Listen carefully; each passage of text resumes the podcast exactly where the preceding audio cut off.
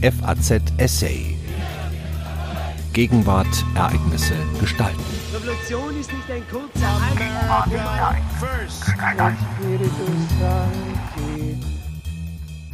Auf Bewährung. Als Provisorium für die Zeit der Teilung wurde es geschaffen, zum Definitivum im Vereinigten Deutschland ist es geworden. Nun steht der 70. Geburtstag des Grundgesetzes bevor, aber ist es noch immer auf der Höhe der Zeit? Ein Essay von Professor Dr. Dieter Grimm. Ausgangs der 1960er Jahre hatte sich die Überzeugung, das Grundgesetz sei antiquiert und bedürfe einer Gesamtrevision, so weit verdichtet, dass der Bundestag im Oktober 1970 eine Enquete-Kommission einsetzte. Sie sollte prüfen, Zitat, ob und wie weit es erforderlich ist, das Grundgesetz den gegenwärtigen und voraussehbaren zukünftigen Erfordernissen unter Wahrung seiner Grundprinzipien anzupassen. Zitat Ende. Das war gerade ein Jahr, nachdem das Grundgesetz durch acht Änderungsanträge, die zusammen 25 Artikel betrafen, vom dualistischen auf den kooperativen Föderalismus umgestellt worden war. Als die Kommission nach sechs Jahren ihre Empfehlungen vorlegte und die Erwartung äußerte, dass der nächste Bundestag sie prüfen und schrittweise verwirklichen werde, war das Interesse an einer Gesamtrevision erloschen. Inzwischen hatte die Verehrung des Grundgesetzes eingesetzt. Bei seinem 30-jährigen Jubiläum fiel erstmals das Wort Verfassungspatriotismus. 20 Jahre später kam die Forderung nach einem neuen Grundgesetz noch einmal auf. Der Grund war diesmal jedoch nicht die Befürchtung, es sei nicht mehr zeitgemäß. Die Wiedervereinigung bot die Gelegenheit zur Aktualisierung des Artikels 146, der für diesen historischen Moment eine vom deutschen Volk in freier Entscheidung beschlossene Verfassung verhieß. Auch dazu ist es nicht gekommen. Artikel 146 wurde in eine falsche Alternative zu Artikel 23 als schnellerem Weg zur Wiedervereinigung gerückt. Diese wiederum wurde nicht als Neugründung Deutschlands, sondern als Erweiterung der Bundesrepublik verstanden. Das Grundgesetz, laut Präambel geschaffen und dem staatlichen Leben in einem Teil Deutschlands für eine Übergangszeit eine neue Ordnung zu geben, wurde auf das Territorium der untergegangenen DDR erstreckt und damit vom Provisorium für die Zeit der Teilung zum Definitivum im Vereinigten Deutschland. Als solches dient es aber mittlerweile auch schon fast 30 Jahre. Nun steht ein 70. Geburtstag bevor. Wenige Verfassungen in der Welt sind älter. Ist es noch immer auf der Höhe der Zeit? Nicht weniger als 62 Änderungsgesetze in 69 Jahren sollten dafür sprechen. Nur 70 Artikel haben noch den Wortlaut von 1949. Man kann auch davon ausgehen, dass dem Grundgesetz im Jubiläumsjahr 2019 wieder bescheinigt wird, es habe sich bewährt. Dafür gibt es in der Tat gute Gründe. Die Entwicklung der Bundesrepublik ist insgesamt glücklich verlaufen. Inwieweit dies dem Grundgesetz gut geschrieben werden kann, lässt sich schwer ermitteln. Fest steht jedoch, dass es zur unbestrittenen Konsensbasis der politischen Konkurrenten und gesellschaftlichen Kräfte geworden ist, anders als die Weimarer Verfassung, die in der Nationalversammlung mit hoher Mehrheit eingenommen, aber schnell zum Streitobjekt einer zerrissenen Gesellschaft geworden war. Davon ist die Bundesrepublik verschont geblieben. Das Grundgesetz hat sich nach anfänglicher Geringschätzung wachsender Wertschätzung erfreut und über seine juristische Relevanz hinaus als Integrationsfaktor gewirkt, besonders vor der Wiedervereinigung, als die geläufigen Identifikationsfaktoren nicht zur Verfügung standen. Die Nation nicht, weil sie geteilt war, die Geschichte nicht, weil sie mit dem Holocaust belastet war, die Kultur nicht, weil sie das letzte einigende Band um die beiden deutschen Staaten war. In diese Lücke konnte das Grundgesetz springen, weil es nach dem tiefen Fall von 1933 die Rückkehr Westdeutschlands in den Kreis der zivilisierten Völker symbolisierte, aber auch die Überlegenheit des westlichen Modells über das in der DDR errichtete sozialistische System. All das wäre indessen unwahrscheinlich gewesen, wenn nach der Währungsreform 1948 nicht ein nahezu 30 Jahre anhaltendes Wirtschaftswachstum eingesetzt hätte, das zu erheblicher Wohlstandssteigerung führte und den Verteilungskämpfen die Schärfe nahm. Unwahrscheinlich wäre es freilich auch gewesen, wenn dem Grundgesetz nicht die unvergleichliche Relevanz zugewachsen wäre, die es von allen früheren deutschen Verfassungen unterscheidet. Dazu hätte es wiederum nicht kommen können, wenn es dem Bundesverfassungsgericht nicht gelungen wäre, das Grundgesetz täglich als relevant erlebbar zu machen, den individuellen Freiheiten Achtung zu verschaffen und sie auch unter veränderten Bedingungen der Freiheitsverwirklichung zu behaupten, und wenn es in diesen Bemühungen nicht von der Politik respektiert worden wäre. Verfassung und Verfassungsrechtsprechung, Wertschätzung seitens der Bürger und Verinnerlichung auf Seiten der Politik stärkten sich auf diese Weise wechselseitig und machten die Bundesrepublik und ihre Verfassungsordnung zum Vorbild für viele Länder, die sich nach diktatorischen und autoritären Regimen einer demokratisch-rechtsstaatlichen Verfassung zuwandten. Stellt man den Fokus Detailschärfe ein, kommen allerdings auch Bewährungsdefizite zum Vorschein. Das gilt besonders für die sogenannten Politikblockaden, welche die Bundesrepublik mehrfach lähmten und an der Akzeptanz von Parteien und Regierungssystem zehrten. Diese Blockaden stellten sich immer dann ein, wenn die Regierungsparteien keine Mehrheit im Bundesrat hatten. Eine Gefahr für die politische Handlungsfähigkeit wurde daraus aber erst durch die Vermehrung der Zustimmungsrechte des Bundesrates im Gesetzgebungsverfahren von anfangs 13 auf nahezu 60, die die Länder für den Verlust von Gesetzgebungskompetenzen entschädigen sollten. Das Gewicht des Bundesrats stieg noch weiter, nachdem das Bundesverfassungsgericht eine einzige zustimmungspflichtige Gesetzesvorschrift genügen ließ, um das gesamte Gesetz zustimmungspflichtig zu machen. Die vom Volk gewählte Mehrheit konnte ihr Regierungsprogramm dann nur noch mit Zustimmung der Opposition verwirklichen. Wichtige Reformvorhaben kamen auf diese Weise entweder gar nicht oder nur verzögert und verwässert zustande. In das Zentrum des Geschehens rückte der Vermittlungsausschuss, aber um den Preis der Intransparenz, der der berät nicht öffentlich und über seinen Vermittlungsvorschlag stimmt der Bundestag im Paket und ohne Aussprache ab. Das mag in Zeiten geringen Handlungsdrucks den gesellschaftlichen Konsens gefördert haben, weil harte oder ungleiche Belastungen vermieden wurden. In Zeiten großen Handlungsdruck wurde es dagegen als Politikversagen wahrgenommen. Die Bundesrepublik verfing sich in einer Verflechtungsfalle. Deswegen kam es im Jahr 2003 zur Einberufung der Föderalismuskommission. Ob die damals ausgearbeitete Neuregelung von Artikel 72 und Artikel 84 das Problem gelöst hat, ist aber noch offen. Nicht jede der vielen Verfassungsveränderungen hat das Grundgesetz verbessert. Zurzeit schreitet die Rückabwicklung der Reformen von 2006 voran. Die große Zahl der Verfassungsänderungen ist auch nicht ohne Folgen für die Funktion der Verfassung geblieben. Die Änderungspraxis lässt eine Tendenz zur Aufblähung des Grundgesetzes erkennen. Das betrifft nicht nur die Zahl der Artikel, die um ein Drittel gestiegen ist, sondern auch den Umfang des Textes, der sich verdoppelt hat. Die Finanzverfassung zeigt das überdeutlich. Normen wie Artikel 106 oder 108 nehmen im Gesetzblatt mehrere Seiten ein. Aber selbst die Grundrechte sind von dieser Tendenz nicht verschont geblieben.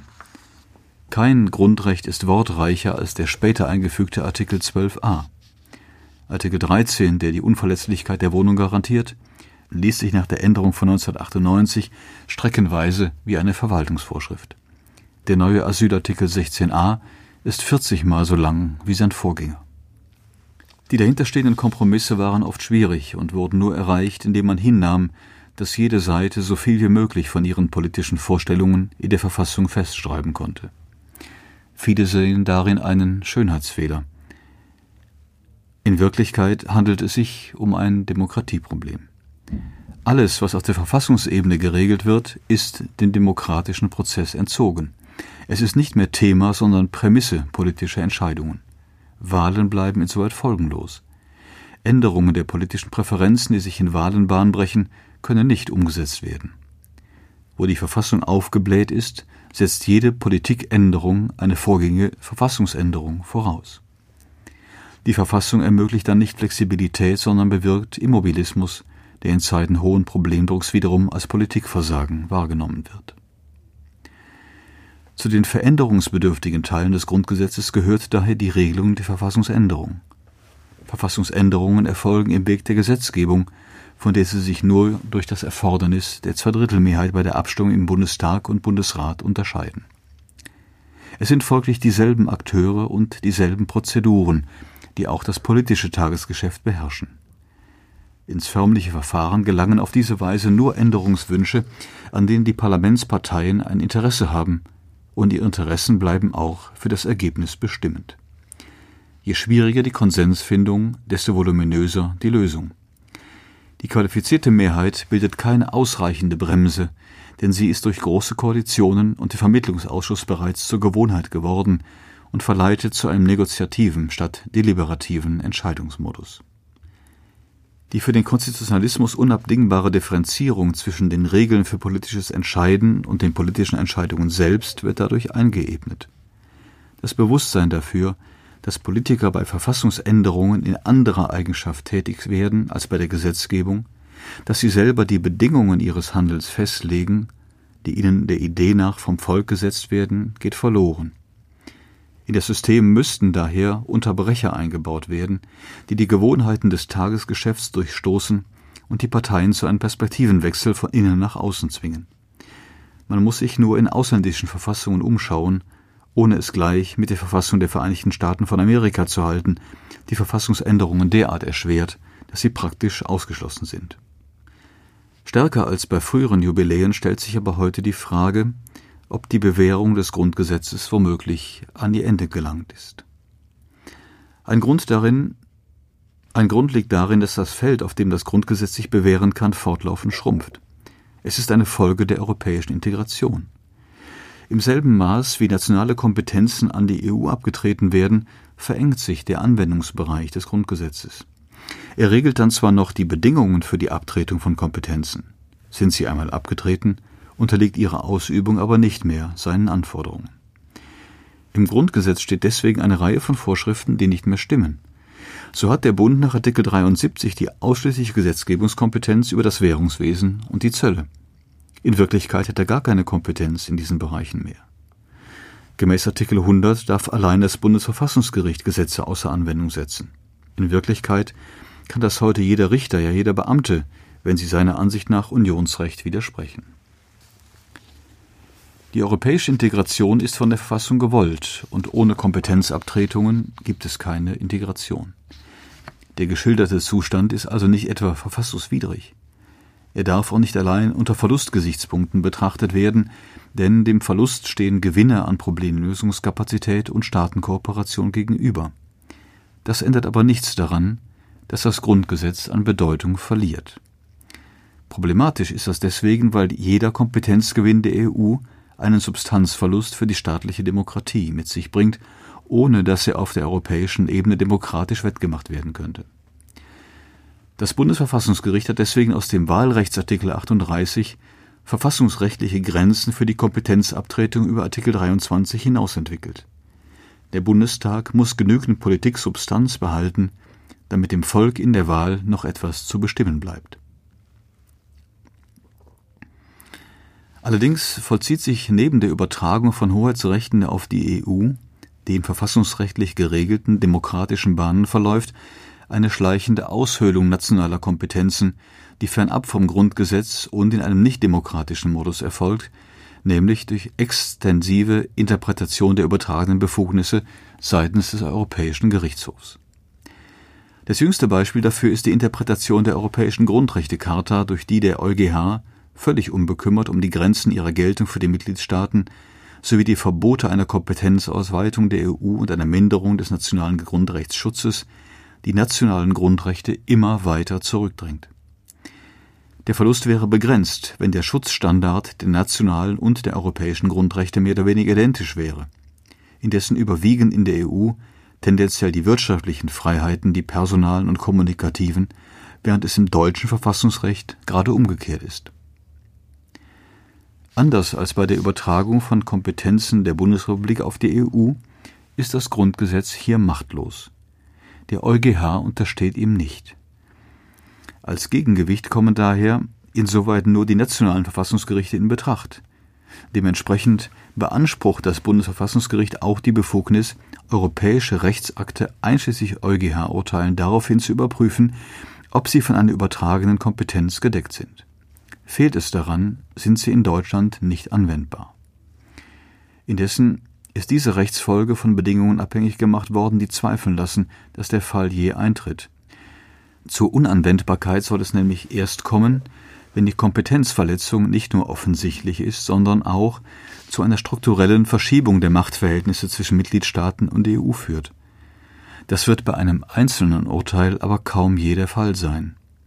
Strukturelle Machtverschiebungen sind vielmehr das Ergebnis mehrerer in ihrer Wirkung sich addierender Entscheidungen. Die Summe aber steht niemals zur gerichtlichen Überprüfung an. Ein anderer Grund, der die fortdauernde Bewährung des Grundgesetzes gefährdet, ergibt sich aus der Schwäche der parlamentarischen Repräsentation und dem Vertrauensverlust der traditionellen Parlamentsparteien. Die Entwicklung ist deswegen besorgniserregend, weil die Abkehr von Weltanschauungs- und Klassenparteien, wie sie in Weimar vorherrschten, und die Hinwendung zu wenigen pragmatisch ausgerichteten Volksparteien, die für die verschiedensten Gruppen der Bevölkerung wählbar waren, zu den wichtigsten Stabilisierungsfaktoren der Bundesrepublik zählten. In den Bundestagswahlen von 1957 bis 1987 kamen CDU, CSU und SPD zusammen auf mehr als 80 Prozent der Wählerstimmen, zweimal sogar auf 90 Prozent. An Parteigründungen, dem Ventil für Unzufriedenheit mit den etablierten Parteien, fehlte es in dieser Zeit nicht. Bis auf die Grünen blieben jedoch alle erfolglos. Dank dieser Lage kam die Bundesrepublik in 69 Jahren mit acht Kanzlern aus, die Weimarer Republik hatte in 14 Jahren zwölf. Bei der Bundestagswahl von 2009 blieben die beiden großen Volksparteien zusammen erstmals unter der verfassungsändernden Mehrheit. In der letzten Wahl 2017 fielen sie auf 53,7 Prozent. Aus einem Drei-Parteien-System zwischen 1961 und 1983 ist ein Sechs- bzw. Sieben-Parteien-System geworden. Deutschland reiht sich damit in einen Trend ein, der andere Staaten seit längerem erfasst hat und dort zum Teil erheblich weiter fortgeschritten ist. Koalitionen sind schwerer zu bilden und zerbrechen schneller. Nicht nur diese oder jene Partei, vielmehr die auf Parteienkonkurrenz gegründete pluralistische Demokratie gerät unter Druck. Es öffnet sich eine Kluft zwischen den politischen Eliten in den Parlamenten sowie Regierungen und den Bürgern, die sich entweder von der politischen Partizipation abwenden oder in Protestparteien und Bürgerbewegungen für spezifische Anliegen engagieren und sich als moralische Mehrheit gegen korrupte Eliten stilisieren. In manchen Staaten hat das zu einem Zusammenbruch des traditionellen Parteiensystems geführt. In die Lücke oder das Vakuum sind populistische Parteien eingedrungen, die sich dadurch von dem gewohnten Parteienspektrum abheben, dass sie nicht nur die Personen und Programme der anderen Parteien attackieren, sondern auch die verfassungsrechtlichen Grundsätze für den Austrag politischer Gegensätze bekämpfen. In ihrer Mehrheit sind sie nationalistisch und antipluralistisch. Sie sehen sich als die Repräsentanten des wahren Volkswillens und leiten daraus die Berechtigung ab, die verfassungsrechtlichen Kautelen der Machtbegrenzung und Machtkontrolle als Hindernis der Vollstreckung des Volkswillens zu diskreditieren. Wo sie in Wahlen eine Mehrheit errungen haben, nutzen sie diese, um die Kritik- und Kontrollinstitutionen gleichzuschalten. Wo sie gar die verfassungsändernde Mehrheit errungen haben, verankern sie ihre Parteiziele in der Verfassung, um so ihre Machtstellung zu perpetuieren. Soweit ist es in Deutschland nicht. Politische Parteien, die solche Vorstellungen anhängen, blieben lange marginalisiert. Doch hat die generelle Tendenz des Vertrauensverlustes der traditionellen Parteien, der Moralisierung von Politik, der Verschärfung des Stils der politischen Auseinandersetzung vor allem in den sozialen Medien auch Deutschland erreicht. Man muss deswegen darauf vorbereitet sein, dass auch die Angriffe auf das System, welches das Grundgesetz aufgerichtet hat, aggressiver und unverblümter werden. Kann die Verfassung dem etwas entgegensetzen? Vor dem Einsatz des schärfsten Schwerts, mit dem sich das Grundgesetz gegen Bestrebungen zur Systemveränderung gewappnet hat, des Parteiverbots, stehen aus gutem Grund hohe Hürden. Populistische Parteien operieren meist unterhalb dieser Schwelle. Große Bedeutung kommt aber dem Wahlrecht zu. In Polen ermöglichte es der PiS-Partei 2015 mit einem Stimmenanteil von rund 36 Prozent eine absolute Mehrheit der Sitze zu erringen. Die ungarische Fidesz-Partei kam 2010 mit 53 Prozent der Stimmen sogar auf eine Zweidrittelmehrheit. Ist die Mehrheit einmal errungen, sind Gesetzesänderungen für populistische Parteien ein leichtes, es recht, wenn es ihnen gelungen ist, die Verfassungsgerichte auszuschalten und auf Regierungskurs zu bringen. Deswegen ist es wichtig, die Essentialia von Demokratie und Rechtsstaat auf der Verfassungsebene zu sichern. Dazu gehört vor allem das Wahlsystem. Aber auch der Wahlmodus für Verfassungsrichter als wichtigste Machtkontrolleure sollte gesetzesfest sein. Parlament und Verfassungsgericht werden sonst zu einer leichten Beute populistischer Mehrheiten. Das Grundgesetz ist in beiden Punkten lückenhaft. Viele setzen zur Überwindung der Schwächen des repräsentativen Systems auf die Einbeziehung der Bürger in politische Entscheidungen, die sie betreffen, also auf Plebiszite. Das Grundgesetz hat sie in Erinnerung an ihren Gebrauch in der Weimarer Republik strikt abgewiesen. Ihre Anhänger meinen, dass sich die Weimarer Erfahrungen im Kontext der Bundesrepublik nicht wiederholen würden. Plebiszite können freilich die repräsentative Demokratie nicht ersetzen. Der permanente Entscheidungsbedarf ist von Volksentscheiden nicht zu decken. Plebiszitäre Elemente kommen daher immer nur ergänzend zur repräsentativen Demokratie in Betracht. Diese trägt weiterhin die Hauptlast der Legitimationsbeschaffung. Kriterium für die Aufnahme von Plebisziten als Grundgesetz muss es daher sein, ob sie geeignet sind, die repräsentative Demokratie zu stützen oder sie eher zu schwächen. Ob Volksentscheide zur Stärkung beitragen, ist allerdings fraglich. Auf Einzelfragen beschränkt können sie weder die Komplexität der Entscheidungssituationen abbilden, noch sind sie Konsistenzanforderungen zugänglich. Man kann heute per Plebiszit für Abgabensenkungen und morgen für Ausgabenerhöhungen stimmen, ohne den Widerspruch anschließend auflösen zu müssen, während er die repräsentativen Körperschaften womöglich vor unlösbare Aufgaben stellt. Anders ist das mit dem Volksbegehren. Dieses schafft die Möglichkeit, Themen, die einen hinreichend großen Teil der Bevölkerung bewegen, von den etablierten Parteien aber vernachlässigt werden, auf die Tagesordnung zu setzen. Sie sind die einfache Alternative zur Gründung neuer Parteien. Volksbegehren haben die Funktion eines Frühwarnsystems, vermeiden aber die Nachteile von Volksentscheiden. Insgesamt sind jedoch die Möglichkeiten begrenzt, dem schwindenden Zutrauen in die pluralistische Demokratie mit verfassungsrechtlichen Mitteln zu begegnen. Wir bewegen uns hier im Bereich der Verfassungsvoraussetzungen. Recht kann da wenig ausrichten, Erziehung aber viel. Für eine ganz neue Verfassung fehlen sowohl der Grund als auch die Fantasie. Es gibt auch keinen Constitutional Moment. Ohne eine derartige Zäsur und den Schleier der Ungewissheit, der mit ihr verbunden ist, drohten all die Untugenden Platz zu greifen, die bisher schon bei Verfassungsänderungen zu beobachten waren. Die Versuchung, so viel wie möglich von den Parteiinteressen in der Verfassung zu befestigen und so dem Zugriff wechselnder Mehrheiten zu entziehen, würde übermächtig. Auch die Begehrlichkeiten aus der Gesellschaft würden geweckt. Anwärter auf einen Platz im Grundgesetz stehen in großer Zahl bereit. Ob dann immer noch von Bewährung des Grundgesetzes gesprochen werden könnte, ist fraglich. Sie hörten ein Essay von Prof. Dr. Dieter Grimm. Er lehrt öffentliches Recht an der Humboldt-Universität zu Berlin. Von 1987 bis 1999 war er Richter des Bundesverfassungsgerichts und von 2001 bis 2007 Rektor des Wissenschaftskollegs Berlin. FAZ Essay. Ereignisse gestalten.